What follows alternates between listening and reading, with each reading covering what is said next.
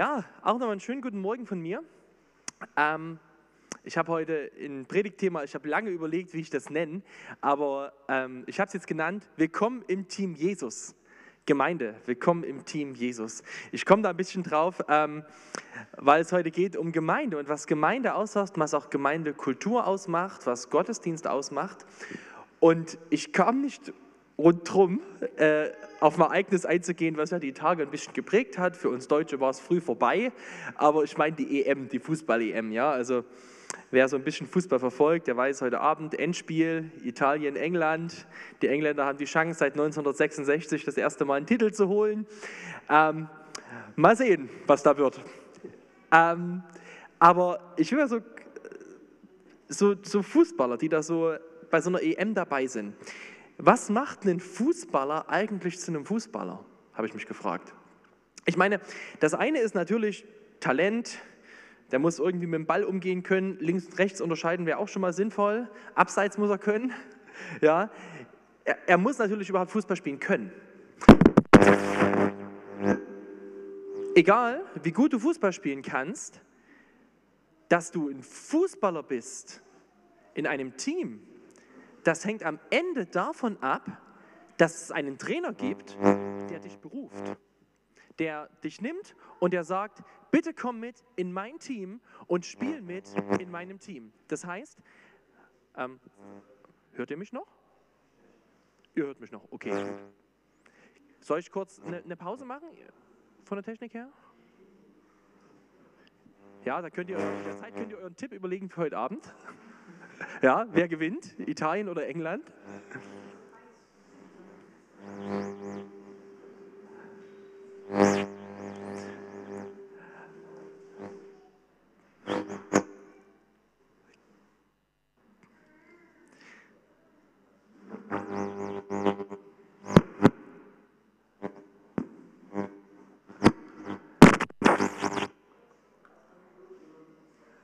Ja, Boah, das ist echt herausfordernd, in so einem Moment äh, das zu lösen, aber ich, dafür liebe ich Techniker. Techniker, die, die machen das einfach. Ne? Das ist so ein Job, wo du sagst, du gehst dahin, wo gerade alle zuhören und du machst das, aber sie kriegen es hin. Wunderbar. Also wirklich toll. Vielen, vielen Dank, äh, ihr Techniker, dass ihr das macht und jetzt hört sich doch schon viel besser an. Dankeschön.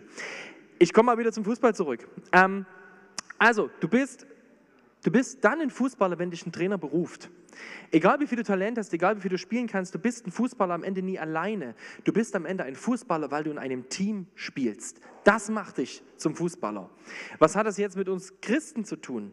Ich glaube, dass es ein ziemlich gutes Bild ist für unseren christlichen Glauben. Was macht dich als Christ zu einem Christen? Natürlich ist es in allererster Linie dein persönlicher Glaube an Jesus. Dein Glaube an Jesus, deine eigene Entscheidung für Jesus, die macht dich zu einem Christen. Ja, da wo du ähm, vor Jesus kommst, ihm deine Lebensschuld bekennst, im Vertrauen annimmst, was er am Kreuz für dich getan hat und dein Leben auf ihm baust, da hast du eine Beziehung zu Gott und du wirst Christ. Und trotzdem ist das noch nicht das Ende der Fahnenstange. Gott beruft uns als Christen nicht nur in eine Beziehung mit ihm, sozusagen ich und mein Jesus, sondern er beruft uns in viel mehr. Er beruft uns in ein Team. Er beruft uns in seine Gemeinde. Und das, das finde ich ganz wichtig an dem Punkt äh, auch, auch herauszustellen. Das Neue Testament redet wesentlich mehr von Jesus und seiner Gemeinde als von einfach nur Jesus und mir. Das ist genauso wichtig, meine persönliche Beziehung zu Jesus, aber du bist gleichzeitig gestellt in ein Team. Wenn du Christ bist, bist du gerufen in eine Familie. Du gehörst ähm, zum, zum Leib Jesu. Und im besten Falle drückt sich das auch dadurch aus, dass du verbindlich in eine Gemeinde gehst, in einer, in einer Gemeinde zu Hause bist und dort mit vielen Menschen zusammen bist, die du ohne Jesus vielleicht gar nicht kennen würdest, vielleicht sogar früher die Straßenseite gewechselt hättest, wenn du sie gesehen hättest, aber weil du an Jesus glaubst und der und die auch, ihr auf einmal Geschwister seid, ihr auf einmal tiefer verbunden seid als alles andere auf der Welt. Ihr seid nämlich länger verbunden, als du es zum Beispiel sogar mit deinen leiblichen Geschwistern bist. Ihr seid in Ewigkeit verbunden, weil wir, ihr durch Christi Blut Geschwister geworden seid. Das heißt, als Christ gehörst du zu einer großen Familie, du gehörst zu einem Team. Ähm, und ich möchte heute darüber nachdenken, was das bedeutet und habe einen Text mitgebracht aus dem Hebräerbrief im Kapitel 12, die Verse 22 bis 24. Und ich lese die mal vor. Ich erkläre vorher kurz was. Die Gemeinde oder die Gemeinden, die Christen, an die dieser Brief geschrieben wird, die war, kamen aus dem jüdischen Glauben und sie waren, ähm, hatten Jesus angenommen. Und es war so, dass sie in ihrer Umwelt sehr wahrscheinlich von ihren bisherigen Freunden, ihren Familienangehörigen, den Leuten aus ihrem Volk gehört haben, ihr habt, das, ihr habt ja den wahren Glauben verlassen. Ja? Ihr habt das mit Mose und so, ihr habt das alles verlassen. Und der Hebräerbrief, der zeigt jetzt, äh, er zeigt diesen Christen aus dem Judentum, er zeigt ihnen, nein, nein, ihr habt nicht nur, ihr habt das nicht verlassen, ihr habt noch viel mehr bekommen.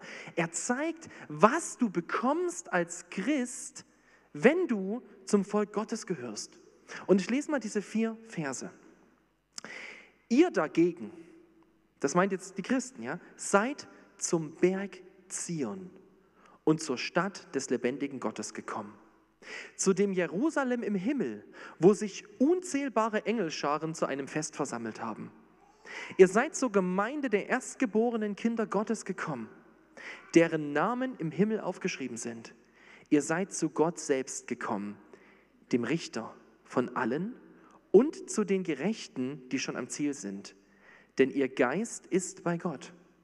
Ihr seid zu Jesus gekommen, dem Vermittler des neuen Bundes und zum Rein zu dem Reinigungsblut, das viel besser redet als das Blut Abels. Ich möchte kurz diese Verse erklären. Ich möchte auf drei Punkte dabei eingehen, was du bekommen hast und was es ausmacht, dass du im Team Jesus bist, wenn du an Jesus glaubst. Ähm, ich hatte das schon gesagt. Also die Leute damals, die hatten augenscheinlich viel verloren, als sie sich für Jesus entschieden haben. Sie hatten augenscheinlich, äh, war etwas, etwas ihnen verloren gegangen. Aber jetzt zeigt dieser Schreiber ihnen, was sie gewonnen haben, was es ausmacht, zu Jesus zu gehören. Und das Erste ist, er sagt, ihr habt ein ganz neues Zuhause. Er sagt, ähm, das steht hier so im Gegensatz zum, zum Berg Sinai, beim Bundesschluss im Alten Testament, ihr seid zum Berg Zion gekommen, zur Stadt des lebendigen Gottes, zu dem Jerusalem der Himmel. Er sagt, wenn du Christ bist, dann hast du ein ganz neues Zuhause bekommen. Du gehörst schon heute zur himmlischen Welt. Du gehörst schon heute in das himmlische Jerusalem. Du hast, bist schon heute Bürger von Gottes ewiger Welt. Du bist schon heute Himmelsbürger. Das ist eine unglaublich ermutigende Aussage, oder? Gerade wenn du in Verfolgung vielleicht stehst, weil du den christlichen Glauben angenommen hast und deswegen deine Heimat verlierst, dein Haus verlierst, äh, dein Geschäft aufgeben musst. Und hier wird dir gesagt, du hast was viel Größeres bekommen. Dein Zuhause kann dir niemand mehr wegnehmen. Und es sagt sogar noch mehr, es sagt dir, du bist auch nicht alleine. Es sagt dir, ihr seid gekommen, zu so einer Versammlung, wo unzählbare Engelscharen zu einem Fest versammelt sind. Schon heute, wenn wir uns als Gemeinde hier treffen und miteinander Gottesdienst feiern, da, da ist es nicht nur, dass wir miteinander singen, wir stimmen ein in einen Chor in der geistlichen Welt, wo heute Engelscharen Gott anbeten. Ähm, du, bist, du bist in einer ganz neuen Familie angekommen. Dietrich Bonhoeffer, der hat mal einen Satz geprägt in seinem, Buch, in seinem äh, Lied von guten Mächten wunderbar geborgen. Da sagte er, wenn sich die Stille nun tief um uns breitet, so lass uns hören jenen vollen Klang der Welt, die unsichtbar sich um, sich, um, um uns weitet, all deiner Kinder hohen Lobgesang. Er ist davon ausgegangen, er wird still, er selber sagt gar nichts mehr, aber er hört in seinem Herzen den Lobgesang, also stellen Sie sich vor, von dieser ganzen geistlichen Welt, von den Kindern Gottes in der geistlichen Welt. Weißt du, ähm, mein Punkt ist der, du bist als Christ hineingenommen in ein neues Zuhause und in eine ganz neue Gemeinschaft, die größer ist als diese Welt. Es sagt noch mehr hier. Er sagt, ihr seid zur Gemeinde der erstgeborenen Kinder Gottes gekommen, deren Name im Himmel aufgeschrieben ist. Das heißt, wenn du Christ wirst, dann, dann bist du im Stande eines erstgeborenen Kindes Gottes. Ähm, was bedeutet das? Ähm, heute macht das ja nicht mehr so viel aus, ob man zuerst geboren wird, als zweites oder drittes. Aber damals in der Zeit war der Erstgeborene der, der am meisten erbberechtigt war. Und was das hier ausdrückt ist, wenn du Christ bist, dann gehörst du zu Gottes Familie und du wirst einmal sein Reich erben. Und ich finde es total spannend, was hier steht. Dein Name, dein Name, wenn du an Jesus glaubst, ist im Himmel aufgeschrieben. Vielleicht läufst du manchmal über diese Welt und denkst, wen interessiert überhaupt mein Name? Außer vielleicht im Finanzamt, keine Ahnung. Ja, vielleicht geht es dir manchmal so, dass du denkst, wäre ich nicht eigentlich übersehen? Wir haben es gerade gehört, ne? Gott hat uns nicht vergessen. Dein Name ist aufgeschrieben bei Gott. Das ist eine unfassbare, es ist eine Realität. Du kannst durch diese Welt gehen und kannst wissen, Gott kennt mich. Mein Name steht bei ihm. Ich gehöre zu seiner Familie. Und diese Familie, die ist sogar, auch wenn wir jetzt von Gemeinde reden, dann meint es nicht nur die paar Leute, die wir heute Morgen hier zusammen sind, die beim Livestream zugucken oder wie auch immer. Es meint noch viel mehr. Hier steht sogar, dass wir jetzt gekommen sind zu den Gerechten, die schon am Ziel sind, deren Geist bei Gott ist. Die, die Gemeinde Gottes, die ist viel größer. Es sind nicht nur die Leute, die jetzt leben, an Jesus glauben, es sind sogar die Leute, die im Glauben gestorben sind. Jesus sagt mal, Gott ist ein Gott der Lebenden und nicht der Toten. Das heißt, die Leute leben jetzt bei Gott und sie gehören genauso mit zur Gemeinde oder wir gehören mit zu dieser Gemeinde. Du bist in eine Familie mit hineingenommen, die größer ist als alles, was du siehst. Und dann ist es sogar so, wenn du diesen Vers jetzt hier liest, da steht, ihr seid gekommen zu Gott selbst, den Richter von allen zu Gott, dem Richter. Wie können wir als Menschen vor Gott, den Richter, treten, ohne dass wir verurteilt werden? Hier steht Gott, der Richter. Wir kommen zu Gott, dem Richter. Und wenn ich Gott, den Richter, höre und wenn ich, wenn ich mein Leben sehe, wie ich bin, und ich glaube, das, das kann jeder von euch äh, unterschreiben, wenn wir sehen, zu was wir fähig sind, was wir denken, wie wir reden, wie wir mit unseren Liebsten umgehen, wie wir mit unseren äh, nicht so Liebsten noch schlimmer umgehen, ja, wie wir sind oft. Und dann treten wir vor Gott, den Richter, und hier steht, dass wir trotzdem zu seiner Familie gehören. Warum? Weil du, und das steht da unten drunter, zu Jesus auch gekommen bist, dem Vermittler eines neuen Bundes. Wenn du an Jesus glaubst, dann hast du eine neue Identität. Du hast, stehst in einem Bund mit Gott durch Christus. In einem Bund mit ihm, den dir niemand mehr nehmen kann. Hier steht, es ist besser als das Blut von Abel. Ja, Abel, Abels Blut, das ist die Geschichte im Alten Testament, als Kain Abel tötet und dieses Blut, was da vergossen wird, ist der erste Mord in der Bibel, das schreit nach Rache. Und hier steht, das Blut von Jesus ist ein viel besseres Blut, weil das schreit nach Barmherzigkeit und Vergebung. Das Blut Jesu hat den Bund geschaffen zwischen dir und Gott. Und du bist als Christ, ist eine ganz neue, eine ganz neue Realität, die dein, die dein Leben ausmacht. Warum stelle ich das an den Anfang? Ich möchte, ich finde etwas ganz interessant an diesem Text. Dieser Text redet davon, am Anfang, ihr dagegen seid zum Berg Zion äh, gekommen und dann, wir haben uns zu so einem Fest versammelt. Diese ganzen Dinge stimmen natürlich für dich als Christ ähm, immer. Ja, du bist erst immer gehörst du zu Gottes neuer Welt. Immer hast du zu seiner Familie. Immer hast du diese neue Identität. Aber das Entscheidende ist, zum Ausdruck kommt das zum Ausdruck kommt es ganz, ganz stark da in dem Moment, wo Christen sich treffen. Wo du nicht einfach als Einzelspieler dein Christsein lebst, sondern wo du dieses Team Jesus, wo sich dieses Team trifft und wo du das erlebst, dass du da, da dazugehört, gehörst. Da kommen diese Segnungen sozusagen ganz besonders zum Ausdruck. Und ich möchte euch das zeigen aus einem weiteren Text, ähm, der auch im Hebräerbrief steht, der darauf der steht ein bisschen vorher, aber der ein bisschen darauf Bezug nimmt, auf das, was Gott uns geschenkt hat als Christen. Und ich möchte dich noch mal, dir nochmal Mut machen, versetz dich nochmal in die Situation dieser Christen, an die das geschrieben ist. Die hatten vielleicht, ähm, Familienangehörige hatten sich vielleicht von ihnen abgewandt. Sie hatten vielleicht ihre Geschäfte verloren. Sie hatten Nachteile empfangen dafür, dass sie Jesus nachgefolgt sind. Und jetzt ähm, ja, wenn du das alleine sowas durchmachst, dann geht es ganz schnell, dass du dein Leben schwer wird, dass du freudlos wirst, dass du vielleicht ähm, so ein entbehrungsreicher Glauben, dass es dich niederzieht. Und jetzt auf dich, ich weiß nicht, wie es dir in deinem Glauben geht. Vielleicht geht es dir auch manchmal so, dass du sagst, ich bin eigentlich so freudlos in meinem Glauben, mein Glauben ist oft so schwer. Es ist so, ich fühle mich oft so allein. Und jetzt kommt ein Text, der sozusagen, sozusagen einen Schlüssel gibt, wie das, was, was Gott uns schenkt, in unserem Leben Ausdruck gewinnen kann. Und das ist ein Text aus Hebräer 10. Und den lese ich jetzt nochmal vor. Wir wollen unbeirrbar an der Hoffnung festhalten, zu der wir uns bekennen. Denn auf Gott ist Verlass, er hält, was er zusagt. Und lasst uns aufeinander achten und uns gegenseitig zur Liebe und zu guten Taten anspornen. Deshalb ist es wichtig, unsere Zusammenkünfte nicht zu versäumen, wie es sich schon einige angewöhnt haben.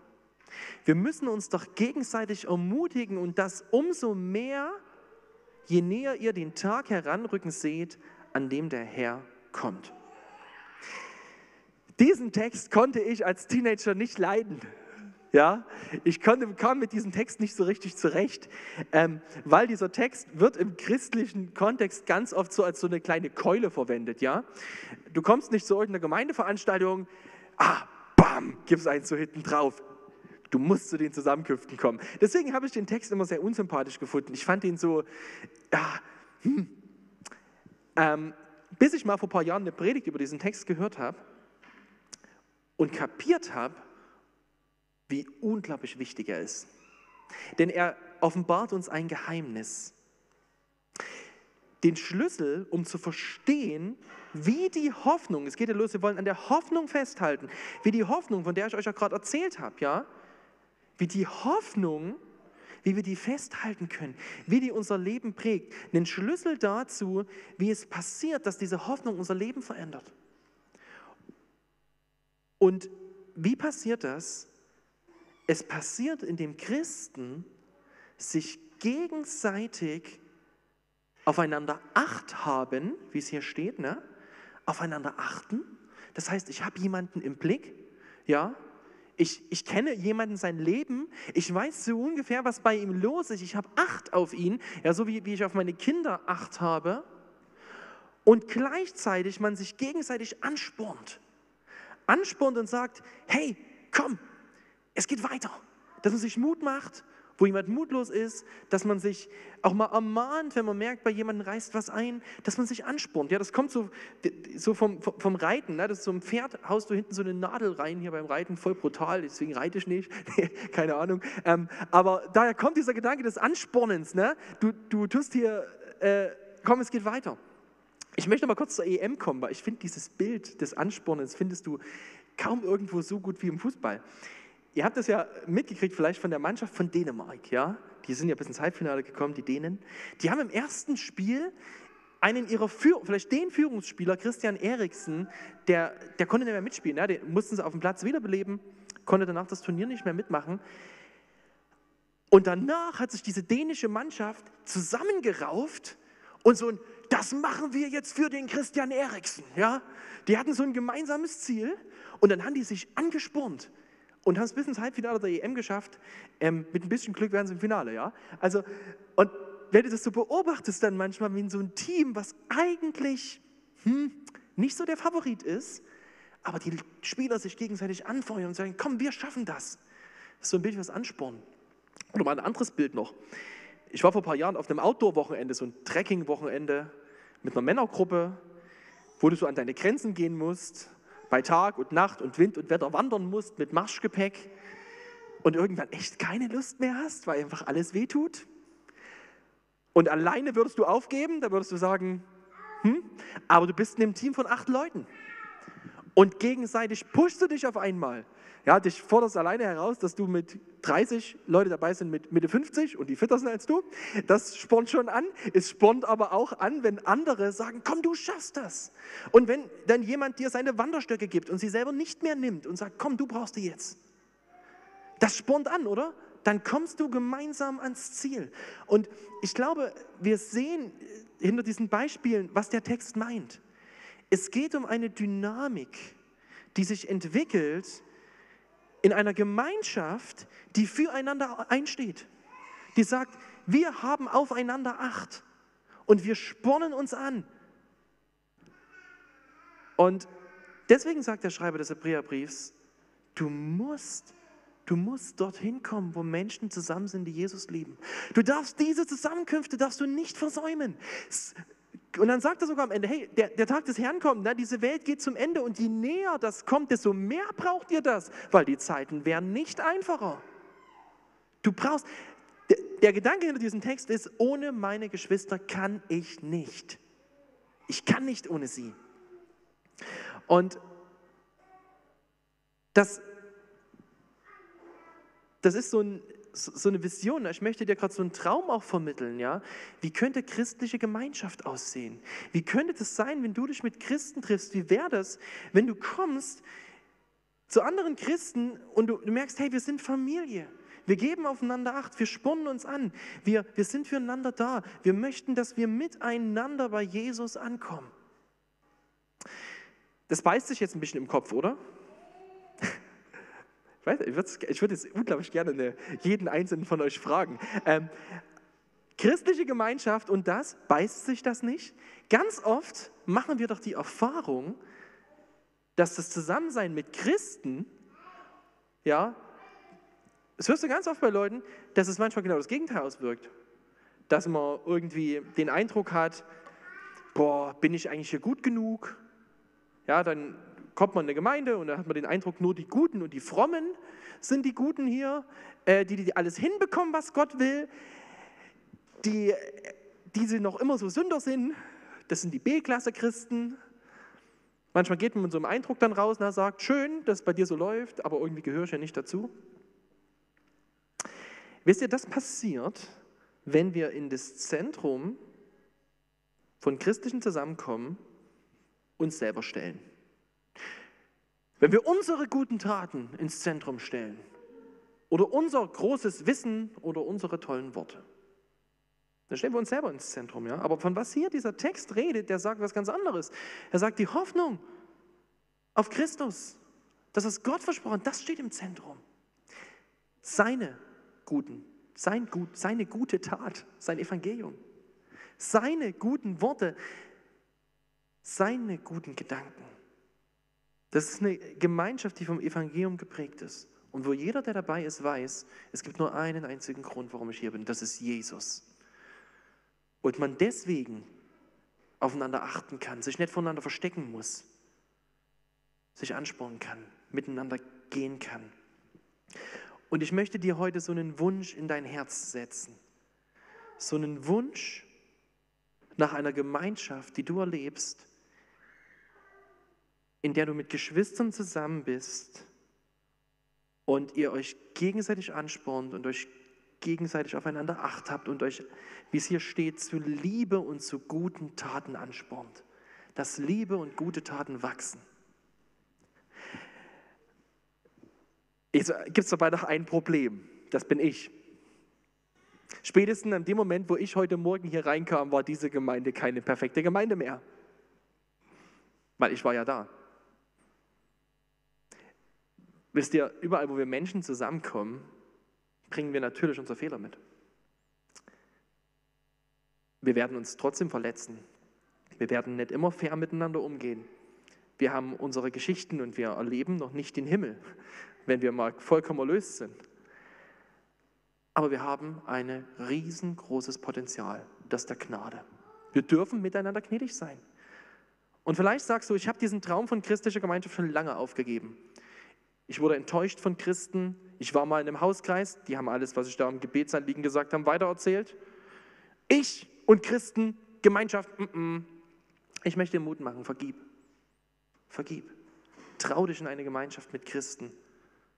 Und wir haben als Gemeinde diesen Wunsch, ja, wir haben als Gemeinde so eine Vision uns vor drei Jahren gegeben, die heißt, wir wollen Menschen durch Wort und Tat helfen, Jesus Christus zu begegnen und ihr Leben auf ihn auszurichten. Das ist unser Wunsch. Wir möchten, dass Menschen Christus begegnen.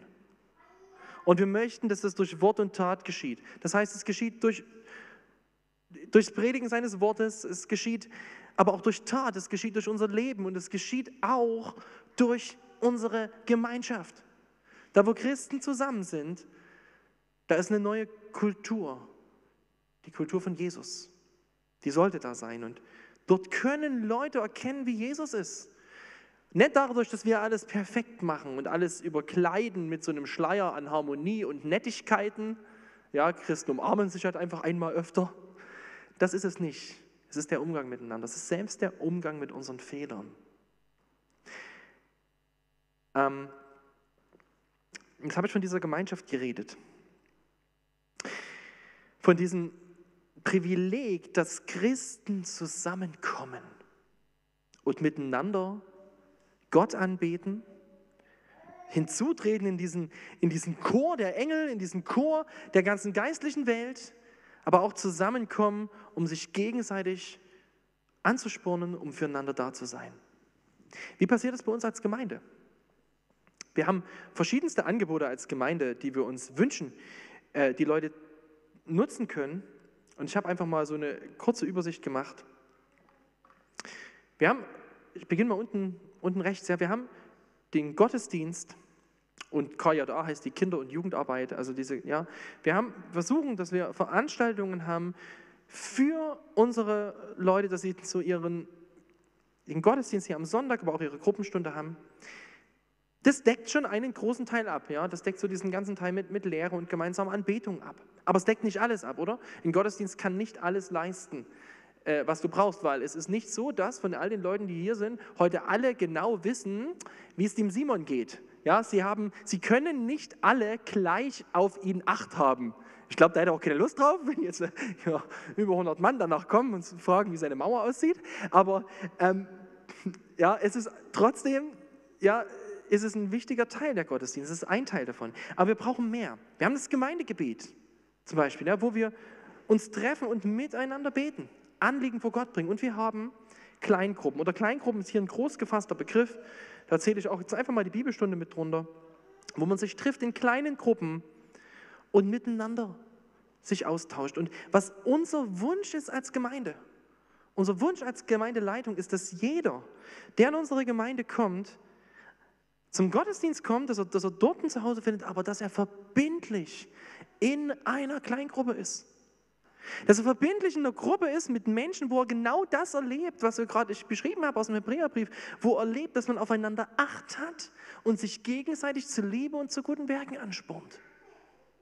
Wir wünschen uns das von Herzen, weil wir davon überzeugt sind, dass solche Kleingruppen nicht alleine bleiben werden. Denn dort, wo christliche Kultur so gelebt wird, da ist es unfassbar attraktiv. Was gibt es attraktiveres als einen Ort, an den ich kommen darf und ehrlich sein darf, ohne verurteilt zu werden. Was gibt es für einen schöneren Ort als den, wo ich hinkommen darf und ehrlich sein darf, ohne verurteilt zu werden? Das ist, ja, das ist, wenn du die Evangelien liest, wie Jesus mit Menschen umgegangen ist. Sie kamen zu ihm, sie kamen zur Wahrheit. Und trotzdem kamen sie zu jemandem, wo sie wussten, hier sind wir richtig. Deswegen glauben wir, dass solche Kleingruppen missionarisch sein werden. Das Ziel am missionarisch zu sein, dass wir unsere Freunde mit hinnehmen können. Und ich möchte dir jetzt Mut machen an dieser Stelle, wenn du sagst, ja, ich wünsche mir das. Ich wünsche mir eine Gemeinde, die mich im Blick hat. Das wünschen wir uns alle, oder? Dann sage ich dir, dann nimm Leute in den Blick. Dann geh selbst in eine Kleingruppe und wir bieten im ab Herbst einen Kleingruppentrainingskurs an, wo du in acht Lektionen lernst, du musst dafür nicht mehr, mehr was lesen, du kannst einfach was anhören. Wir haben Podcasts aufgenommen, wo du lernst, wie du in einer Kleingruppe leben kannst. Melde dich beim Litsch, ja, ähm, so ein großer Mann, den, ja, äh, melde dich bei ihm, wenn du damit dabei sein willst und wenn du seine Nummer nicht hast, dann komm danach zu mir und sag's mir, dann gebe ich sie dir oder sag's im Litsch. Wir möchten Kleingruppen. Und trotzdem möchte ich noch ein Punkt anschließen jetzt, was auch ein bisschen Sinn der Predigt heute ist. Ich möchte noch mal kurz reden über das Thema Gottesdienst. Wir glauben auch, dass der Gottesdienst eine unglaublich wichtige Sache ist für uns Christen, ähm, weil es tatsächlich der Ort ist, wo wir am sichtbarsten zusammenkommen als ein Leib Christi und ihn anbeten. Wo vielleicht am deutlichsten wird, dass wir einstimmen in diesen Chor der Engel und der Heiligen. Ähm, Wayne Grudem, amerikanischer Theologe, hat es mal so gesagt, tatsächlich ist der Hauptgrund dafür, dass Gott uns in die Versammlung der Gemeinde berufen hat, dass wir ihn als große Versammlung anbeten mögen. Gott hat einen Herzenswunsch. Er wünscht sich, dass Menschen zusammenkommen und gemeinsam ihn anbeten. Das ist äh, seine große Vision. Ich werde es ja am, am, Ende der Bibel und Offenbarung lesen wir das, dass am Ende aus allen Sprachen und allen Kulturen Menschen vor dem Thron Gottes stehen werden und ihn anbeten dürfen. Das ist Gottes großer Wunsch. Dass, und ich glaube, dass Anbetung, ähm, dafür sind wir geschaffen. Dafür sind wir berufen. Und ich, da, wo wir, also Anbetung kann man ja, gibt so, gibt so zwei Bedeutungsspektren. Das eine ist dein Lebensstil, der Gott ehrt. Aber ich rede jetzt mal wirklich davon, von diesem konkreten, ich mache meinen Mund auf und bete Gott an.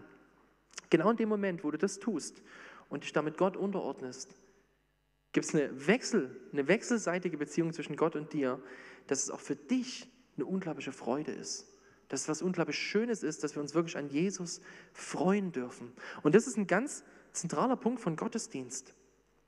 Und wir haben als, ähm, als Gemeindeleitung darüber nachgedacht, wie werden wir die Gottesdienste gestalten nach der Lockdown-Zeit? Wie machen wir da weiter? Wie, wie, wie wollen wir ja, weiter daran arbeiten, es weiterentwickeln?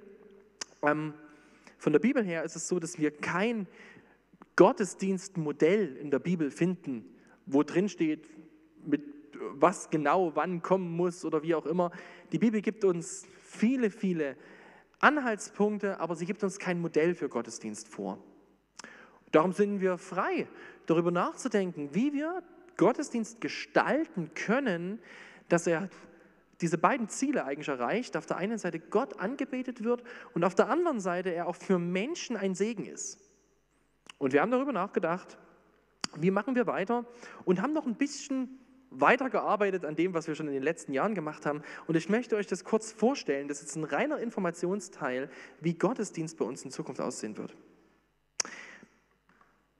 Am zweiten, vierten und fünften Sonntag, der fünfte ist nur viermal im Jahr, also in der Regel am zweiten und vierten Sonntag, werden wir einen Predigtgottesdienst haben, so wie heute. Ähm, das heißt, es gibt am Anfang einen Anbetungsblock, dann gibt es eine Predigt und noch Informationen aus dem Gemeindeleben. Recht schlank und dieser Gottesdienst wird auch im Livestream sein, so wie bisher.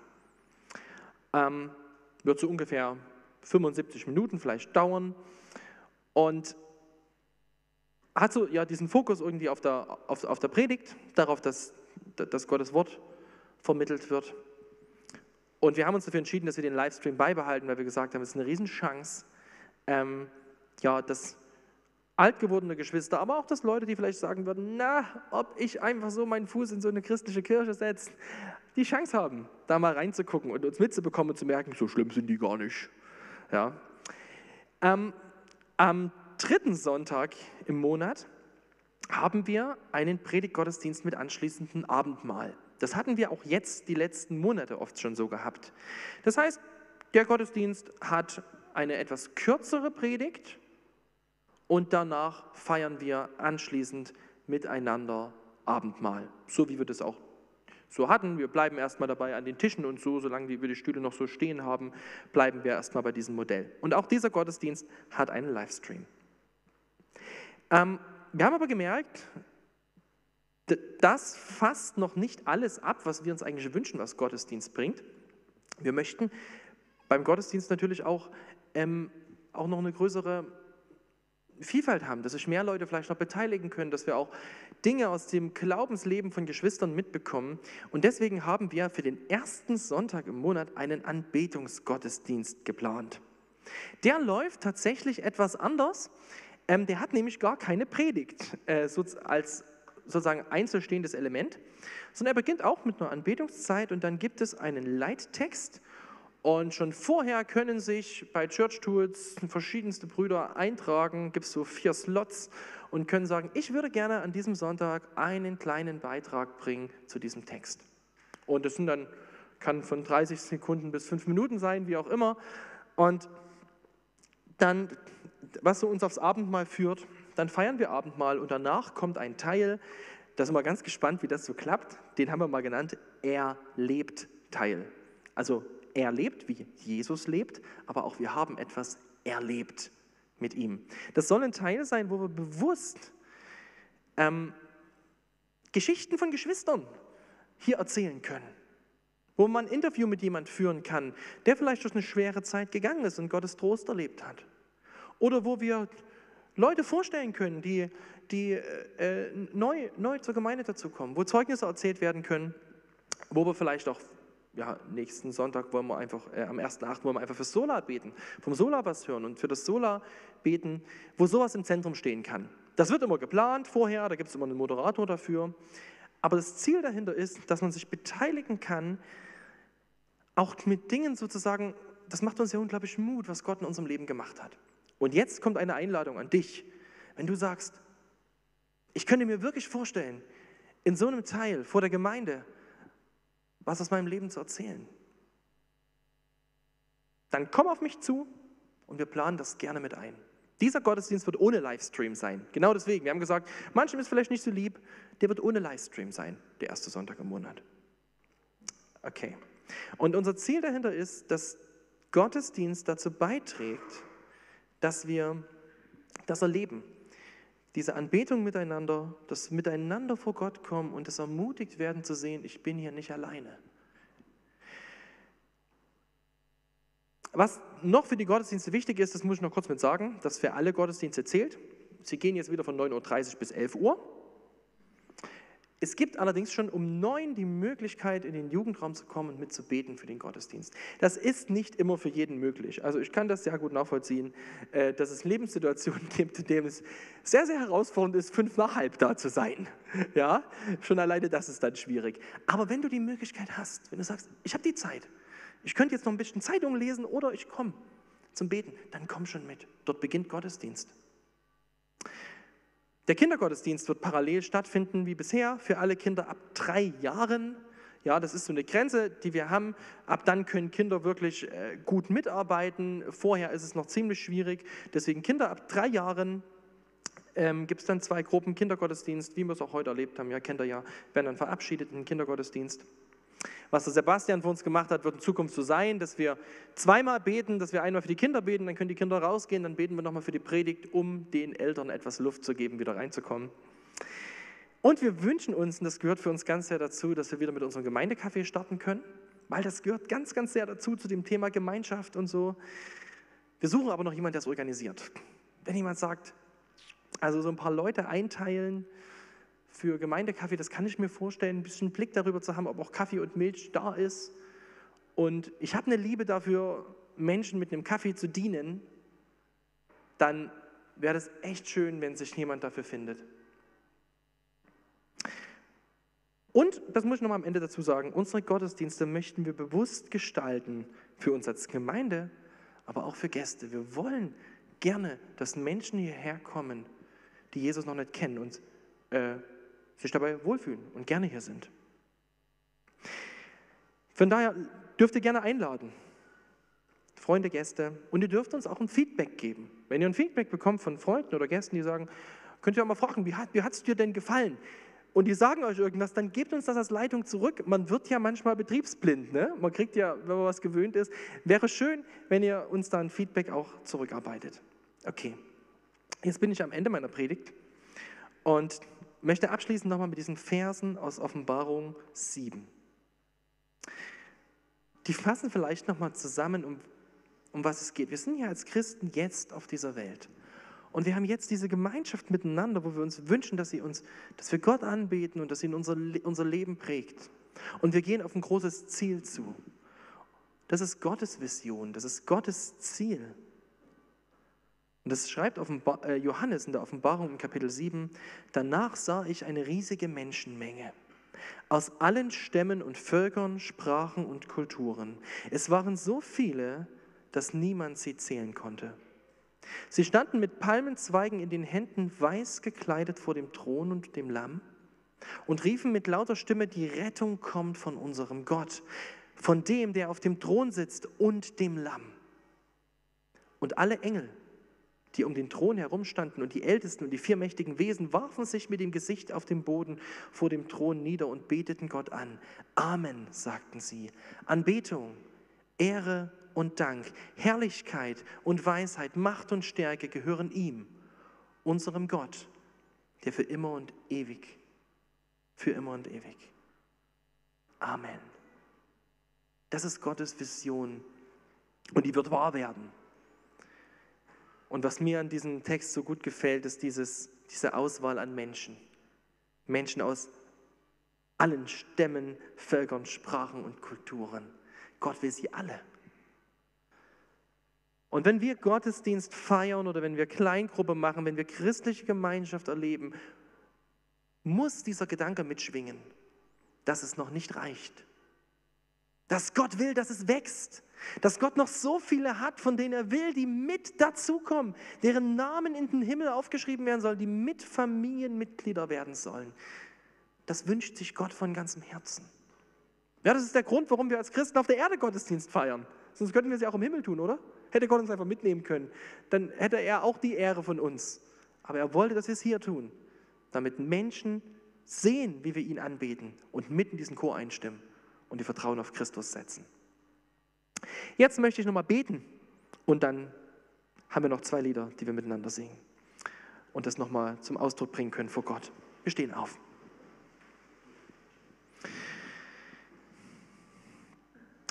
Unser Gott, du bist der Richter. Du bist gerecht. Du bist der, vor dem sich eines Tages jedes Leben, jeder Mensch verantworten wird. Und es ist so unaussprechlich, was es bedeutet, dass der, der an dich glaubt, nicht nur vom Gericht freigesprochen ist, sondern ein Erbe deines Reiches geworden ist, Herr. Was du uns geschenkt hast, das ist unfassbar groß. Und es stimmt nicht wegen unserer Leistung, sondern wegen dem, was du getan hast. Und ich bitte dich, Herr, dass diese Botschaft des Evangeliums unsere Gemeinschaft prägt.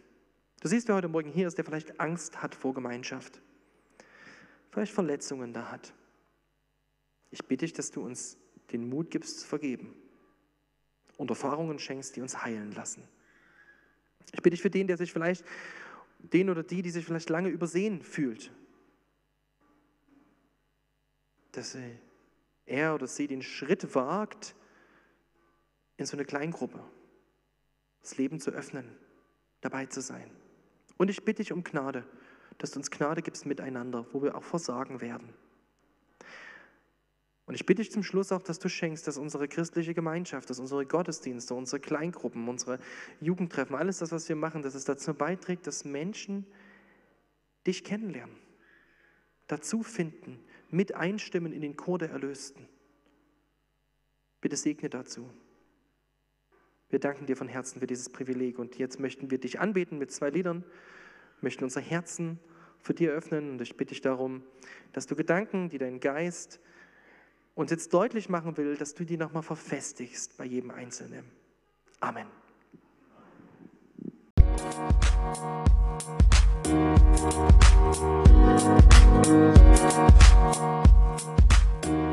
back.